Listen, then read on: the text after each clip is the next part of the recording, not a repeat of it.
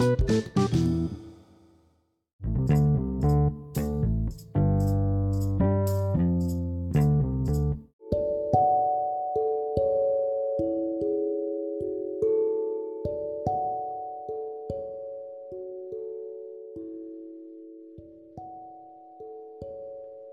olá, olá você que me acompanha neste canal comentando o Apocalipse. Uma boa noite para vocês. Mais uma live. Já escatologia consumada. Bem?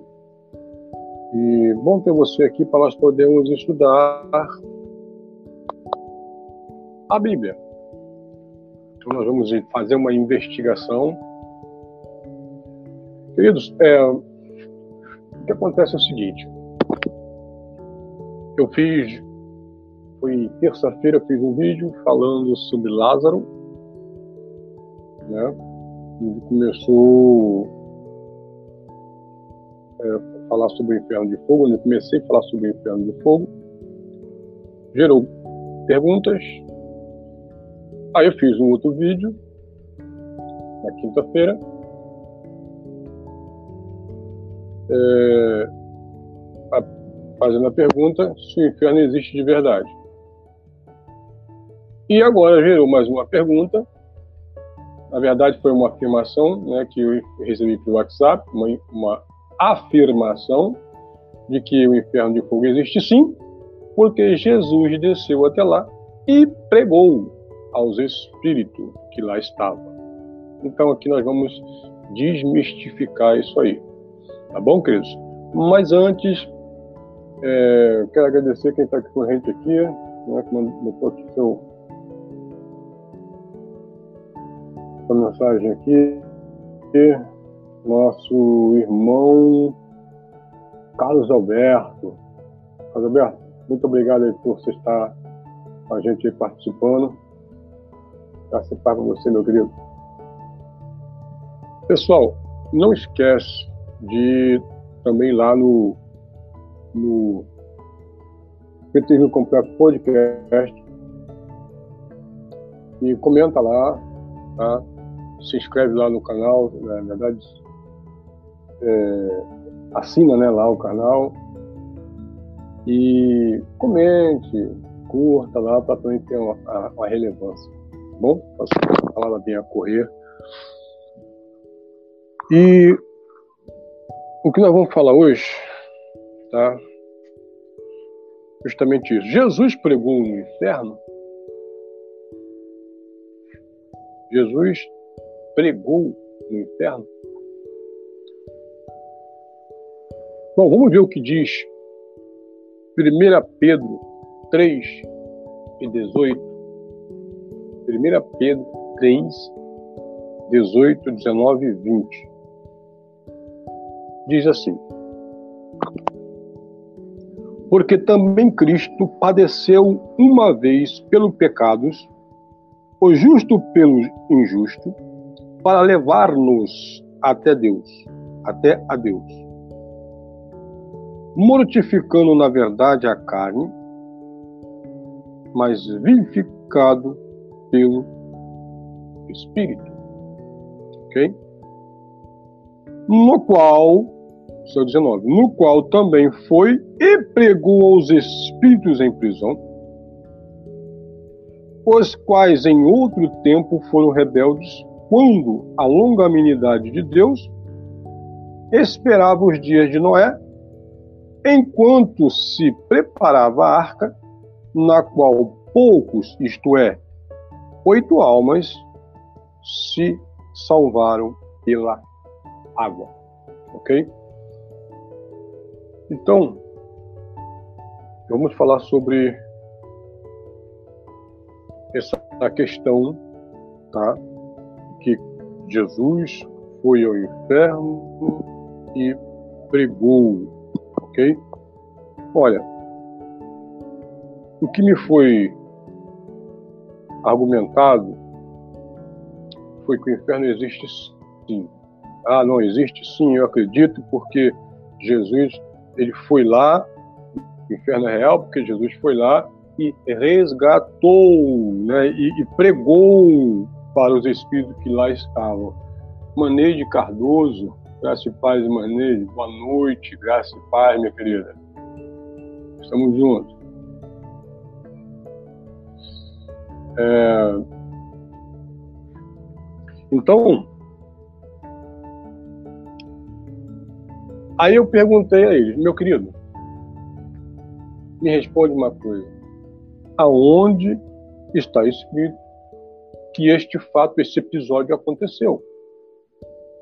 Aí ele me, me argumentou com outro versículo, que está no 1 Pedro também, só que agora é o capítulo 4, versículo 6, que diz assim, que diz assim, porque por isso foi pregado o evangelho também aos mortos, para que, na verdade, fossem julgados segundo os homens na carne, mas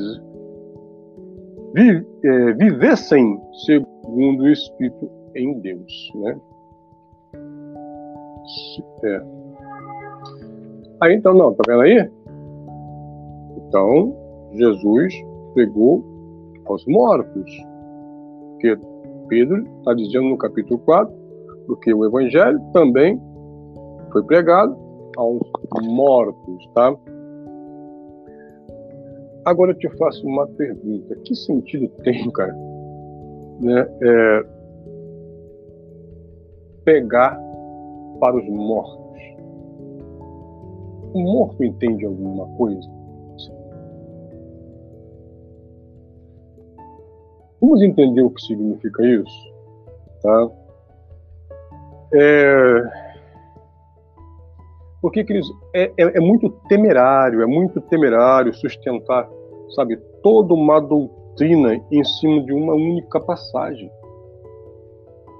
É quando eu estudei, fiz assim o é, básico em teologia, né, muitos anos atrás, quando eu fiz esse básico, uma das primeiras coisas que me ensinaram na teologia cristã é que, duas, né?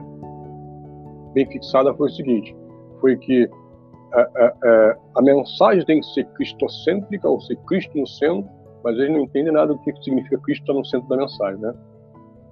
Tá. Mas a segunda coisa que aprendi também foi que uma mensagem para virar uma doutrina, ela tem que aparecer, ó, no mínimo três vezes em toda a Bíblia. Né? E você vê que isso aqui não, não, não é sustentado pela, pela Bíblia. Isso aqui são versículos tirados de fora de contexto e criado uma narrativa em cima disso aqui. Né? Isso aqui não se sustenta. A Bíblia não sustenta essa doutrina de inferno de fogo. Ok? Ó, primeiro que o, o, o texto diz, se você ler o texto aqui com cuidado, ele diz é, que, ele, que ele pegou aos espíritos em prisão. Não está dizendo que pegou o espírito lá no inferno, em prisão. Agora, Deixa eu te falar uma coisa. Eu me sentia muito, meu espírito, vamos dizer assim, me sentia preso dentro da religião. Eu não sei se isso já aconteceu com você. Eu creio que sim, muitas pessoas já aconteceram isso, que se sentia preso, não pode isso, não toque naquilo, isso, é, isso é, é, proibido, isso é pecado, se você não fizer assim, você vai para o inferno, se não fizer isso, esse ritual, se não fizer aquele ritual, você não tem comunhão com Deus. Isso tudo né, se torna uma prisão espiritual, uma prisão, uma prisão mental. Então, veja que o texto não diz que Jesus foi ao inferno tá, e pregou para os espíritos no inferno, mas ele diz que, vamos ler de novo, porque também Cristo padeceu uma vez pelo pecado, né, pelos pecados, vírgula, o justo pelo injusto, para levar-nos a Deus, mortificando, na verdade, a carne, mas vivificando pelo Espírito no qual também foi e pregou os espíritos em prisão. Os espíritos em prisão, não no inferno. Isso aí, deixa isso aí, fica bem claro. O que significa espírito em prisão? Vamos lá. Eu tenho um vídeo aí no canal, que o nome dele é A Primeira Ressurreição e os Mil Anos com Ele. Você tem esse vídeo aí? E é justamente nesse vídeo que eu explico né, essa situação que está lá em João 5. Né? É, quem não conhece a passagem de João 5, quem nunca pregou a passagem de João 5, que é o, o, o homem na fila né, do tanque de Betesda, Jesus chegou encontrou aquele homem na fila porque havia uma crença popular naquela região de que uma vez por ano um anjo passava ali e agitava a água. E quando aquela água era agitada,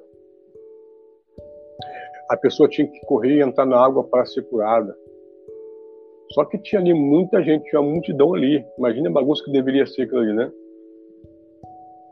Então, que na verdade não era anjo nenhum, aquilo ali era um vento que, que passava, né? E eles acreditavam que era, um, que era um anjo que agitava água e a pessoa entrava e ser curada. Só que Jesus passa a ver aquele homem e cura aquele homem. Curando aquele homem, o homem agora sai pregando, dizendo que quem curou foi Jesus. E depois, você lê toda a narrativa lá de João, capítulo 5, você vai ver que foram até Jesus questionar por que, que Jesus curou. Aí, vamos lá, no versículo 28, vamos aqui, João, João 5.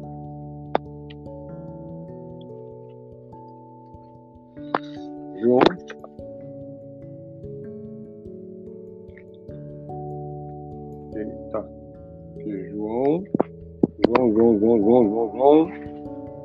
3.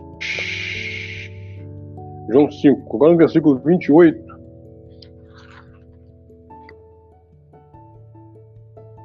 Você vai ver assim, ó. Não vos maravilheis disso, porque vem a hora e vem a hora em que todos os que estão nos sepulcros ouvirão a voz, ouvirão a sua voz, né? E os que fizeram o bem sairão para a ressurreição da vida. Então veja, não vos maravilhei disso, porque vem a hora em que todos os que estão no sepulcro ouvirão a sua voz. Aí eu digo a pergunta a você: morto ouve alguma coisa? Não. Morto não pode ouvir. E Jesus está falando isso aqui no contexto daquele homem que ele curou. O que significa isso? Jesus está dizendo que aquele homem estava morto espiritualmente. Ele estava morto, mas depois que ele ouviu, foi curado e ouviu e aceitou aquela palavra e saiu falando que foi Jesus que curou, aquele homem foi vivificado no teu espírito. Ele estava morto, mas agora ele viveu. Entende isso? Então, essa era a primeira ressurreição que estava por vir, que aconteceu de fato no dia de Pentecostes, em Atos 2, onde João, onde Pedro, perdão, onde Pedro, depois daquele todo aquele acontecimento, Pedro, varão do Galileu, o que está acontecendo agora foi predito por Joel, não, esses homens não estão bêbados, e foi aquela pregação. E quantas pessoas ali João Pedro conseguiu vivificar no Espírito?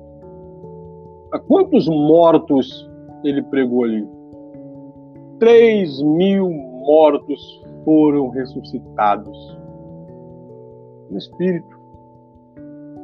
Entende isso? Isso, isso, isso, isso é maravilhoso, queridos. Então, este homem, lá de, de João, capítulo 5, Este homem estava morto, mas ele foi vivificado no espírito. Ok? É, é, então, o problema é o seguinte.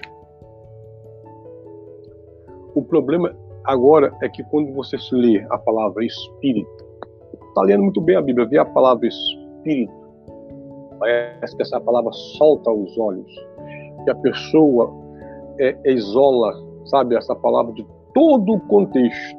Aí pensa que é um é algo, sabe, não é um espírito, ó, uma alma penada, né? Um, não, nada a ver isso, queridos. Nada a ver isso. Espírito pode ser também uma ideia, um pensamento, uh, um ensino. Pode ser também isso. Tá? Quer ver uma coisa? É, vamos lá em 1 Coríntios. 1 Coríntios. Estou aqui.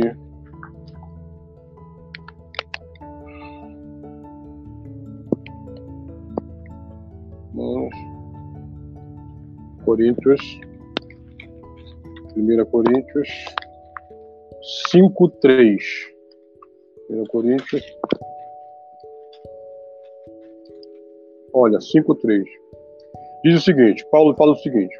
Eu, na verdade, ainda que ausente no corpo, mas presente no espírito.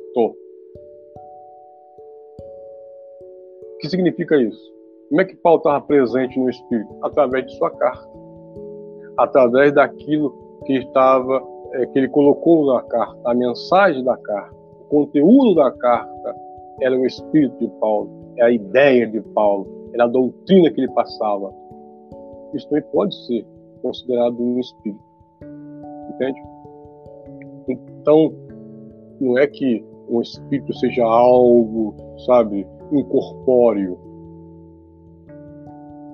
Né? Não, o espírito, a maioria das vezes, quando a Bíblia fala espírito, está falando de pessoas vivas.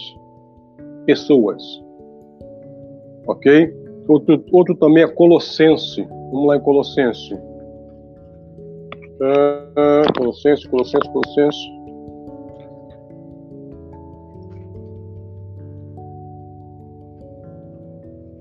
Via Colossense.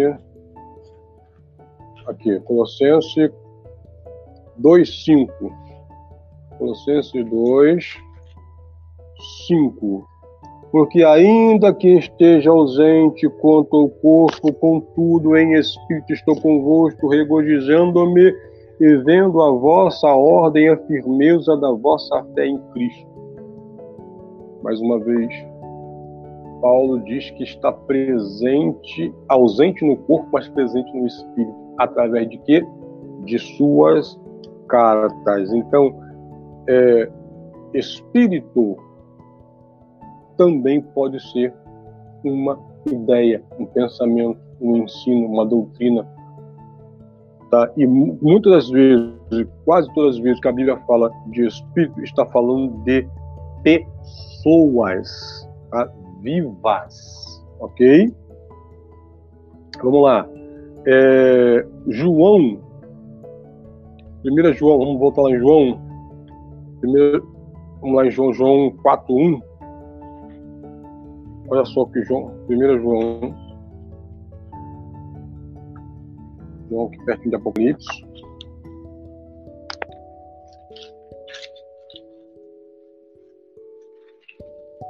Eita. 1 João 4, 1. Amados, não creais em todo o espírito, entenda isso, mas provai se os espíritos são de Deus, porque já muitos falsos profetas se têm levantado no mundo. Nisto conhecereis o Espírito de Deus. Todo espírito que confessa que Jesus Cristo veio em carne é de Deus. Então, se isso aqui Né? Se um espírito fosse algo fora do corpo, né? algo sobrenatural, como é que Pedro está dizendo aqui, amados? É, não creiais em qualquer, em todo o espírito, mas ele manda provar o espírito. Né? O que, que ele está dizendo aqui? Queridos irmãos, amados irmãos, testem o conhecimento dessas pessoas, desses mestres, porque tem se levantado falsos mestres. Então, teste o conhecimento. Havia naquela época uma seita, algumas seitas ali naquele momento que dizia que Cristo, que Jesus Cristo não existiu de fato, não veio de fato, que Jesus Cristo é, era, é um símbolo, era, uma, era algo espiritual, né? Então ele está tá combatendo essa seita dizendo, ó, teste o conhecimento a respeito de Cristo que essas pessoas têm. Se essas pessoas falarem que Cristo veio em carne, aí sim, esse Espírito é de Deus. Entende? Esse conhecimento é de Deus. Essa doutrina é de Deus. Que do contrário é do maligno. é maligna, melhor dizendo, né? É, Gálatas 6. Galatas 6, vamos lá, Galatas 6. Passou, passou, passou, passou.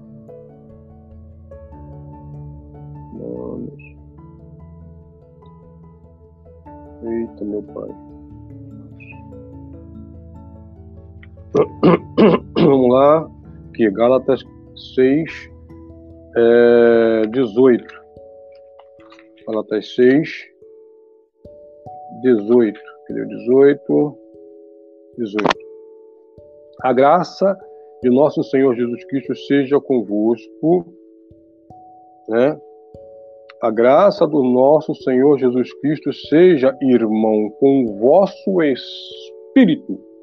Então, ele ali está falando para o espírito do homem, para o espírito daquele que está vivo, não para o espírito que está morto, porque morto já não tem mais espírito.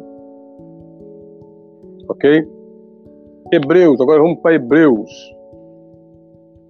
Hebreus. Hebreus 12, 22 e 23. Do 9, dos 11, 12, 22 e 23. 22. Mas chegaste ao monte Sião a cidade do Deus vivo, a Jerusalém celestial e aos muitos milhares de anjos, a universal assembleia e igreja dos primogênitos que estão inscritos nos céus, a Deus, o juiz de todos os homens, e aos espíritos e aos espíritos dos justos aperfeiçoados. Então, Paulo está dizendo que aquelas pessoas daquela época ali, através da graça, já tinha chegado né, aos espíritos dos justos aperfeiçoados. Então, mais uma prova que espírito não é morto, o espírito é vivo, é vida, é vivo. 1 Coríntios 16, aqui, 1 Coríntios, 2 Coríntios, 1 Coríntios 16, 18. Aqui. Por quê? É, recre... 18? É 16, 18. 18. Por quê? Recriaram recria, é, recriaram o meu espírito e o vosso reconheci, pois os tais, porque recriaram o meu espírito e o vosso, né, o vosso espírito. Então está falando ali de um espírito para o outro, do espírito de um para o espírito do outro, ok? Romanos, vamos lá, mais rápido aqui, Romanos, Romanos, Romanos, Romanos 8,16. Romanos 8. Isso aqui é só para a gente poder entender que espírito são pessoas vivas, espírito não são pessoas mortas, ok? Romanos, Romanos, Romanos 8, 16. O, o mesmo Espírito testifica com o nosso Espírito que somos filhos de Deus. O mesmo Espírito testifica com o nosso Espírito que somos filhos de Deus. Então, Espírito aqui, mais uma vez, é tratado como pessoa viva, tá? Quando aqui na Bíblia o Espírito é em letra maiúscula, como está aqui nesse versículo, que o mesmo Espírito, letra maiúscula, o Espírito de Deus, testifica com o nosso Espírito, letra minúscula, Espírito do homem, um ser vivo, ok? Então, queridos, se Jesus foi pegar os espíritos em prisão ok? Isso não significa que ele foi para o inferno, porque no inferno não tem espírito, não tem ninguém vivo. O inferno é Sheol, é sepultura, é lugar dos mortos, é, é, é, é mundo dos mortos. Isso é o inferno. E lá não há espírito, porque não há vida. Então, o que, que Cristo iria fazer no inferno? Pregar para quem no inferno? Né? E pregar o quê, gente? Será que Jesus Cristo ia lá no inferno lá só para fazer, né, só para zombar? Viu? Não creram em mim? Já estava em condenação no inferno. Se ele não se arrependeu em vida, se ele ia se arrepender depois da morte? Oh, meu pai. Então, quando Pedro diz que Jesus ele pegou os espíritos tá, em prisão, eu não preciso, cara, eu não preciso imaginar um inferno de fogo. Eu não preciso imaginar, sabe, que Jesus desceu a um inferno de fogo lá quando ele foi passando, já o fogo foi se abrindo, ele vai passando, né? Nosso imaginário, né? Ah, o fogo vai fazendo assim, abrindo, abrindo caminho, Jesus já passou ali, Jesus começa a pregar para os para os espíritos que estavam lá no prisão no inferno. Eu preciso imaginar isso. Se eu buscar um pouco mais, se eu, se eu investigar um pouco mais, eu vou entender que a Bíblia, muitas das vezes, né, ela é falada em parábolas, em figuras. A maioria das vezes. O ministério de Jesus foi falar em figura, em parábolas. João, na ilha de Patmos, falou em figuras, em parábolas, né? Porque era uma característica dos judeus fazer isso, ok? Essa doutrina, que mais uma vez eu vou falar, já falei no, no, na terça, na quinta, vou falar de novo, essa doutrina de inferno de fogo, isso não tem base bíblica. Por quê? porque os mortos não têm consciência. Os mortos não têm consciência. Eclesiastes 9. Eclesiastes 9, 5. 6 depois do 10. Eclesiastes. Ó. Vamos ver aqui.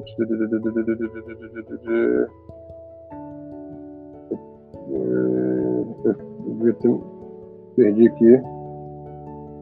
Chegando lá, Eclesiastes. Achei. Eclesiastes. 9.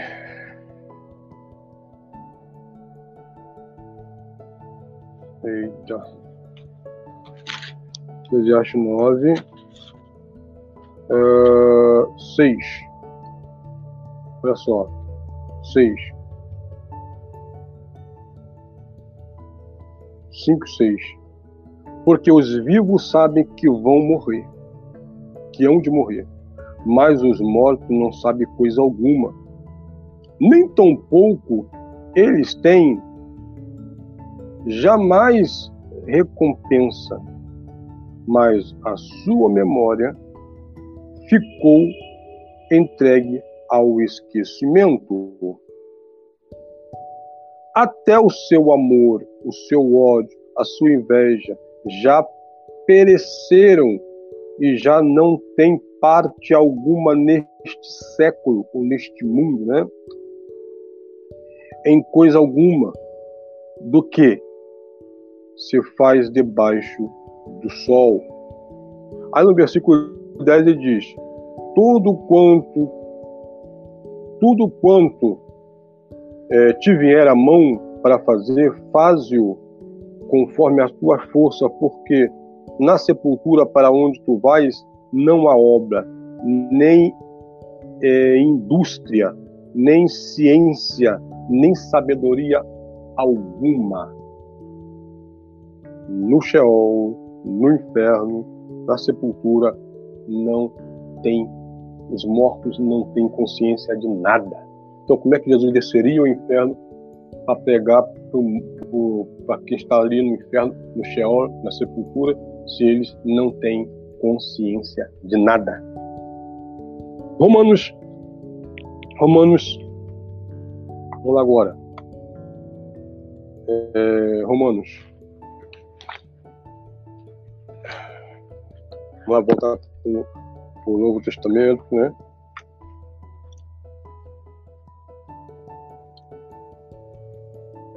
Então, Romanos 6, versículo 7.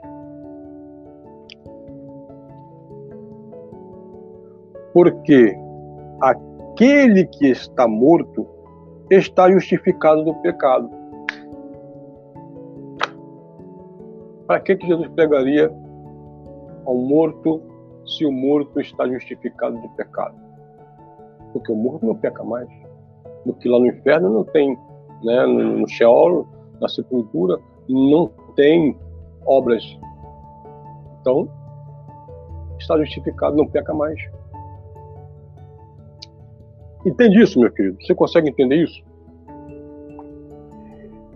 E Efésios, vamos lá em Efésios. Efésios. Efésios é para cá. Efésios.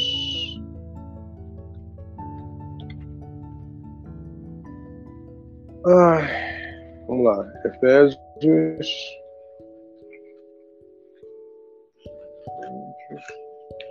Efésios, achei. Coríntios, Efésios. Efésios 2. Efésios 2 diz o seguinte, vamos lá. E vos vivificou quando vós mortos.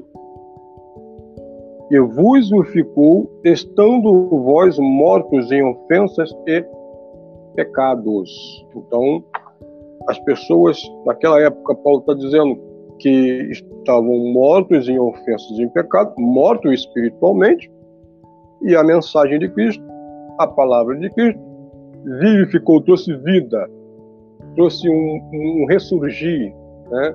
uma, uma ressuscitação, uma ressurreição né? daquelas pessoas que estavam mortas, ok? Então, meu querido, isso aí é a pregação, né?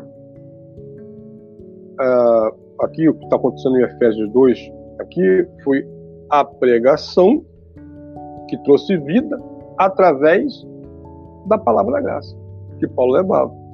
O evangelho pregado aos mortos. Ó, e vos deu vida. Vamos lá de novo. E vos vivificou, ou deu vida, né? estando vós mortos em ofensas e pecados. O Evangelho, pregado aos Efésios, aos, né, aos Efésios, trouxe ressurreição, porque estavam mortos em delitos e em pecados. Capite? Então, voltando lá para Pedro, isso foi só para você entender que espíritos em prisão pode ser uma prisão ideológica. Espíritos em prisão pode ser uma, uma falta de conhecimento de, certa, de certas coisas, seu espírito fica bitolado, seu conhecimento está bitolado. Como, deu, como eu dei a, o exemplo de que eu estava, me sentia preso, aprisionado, meu espírito estava aprisionado dentro da religião. Né? Mas depois que eu encontrei o Evangelho da Graça, ó, peraí, então tem alguma coisa errada nisso aí. Bem que eu sabia, bem que eu, eu, eu, eu sentia que tinha algo errado, só não sabia o que era. E aí, meu filho, meu espírito foi. Eu, eu, eu senti uma nova, ser uma nova pessoa. Eu, eu, eu, eu me senti, né? Que houve uma ressurreição do meu espírito. Isso é maravilhoso, isso é maravilhoso. Então, como é que eu posso entender então essa passagem de, de, de 1 Pedro 3, 18 até o 21? Vamos lá. 1 Pedro de novo, agora eu vou ler até o 21. 1 Pedro 3, 18 até o 21. Vamos lá de novo.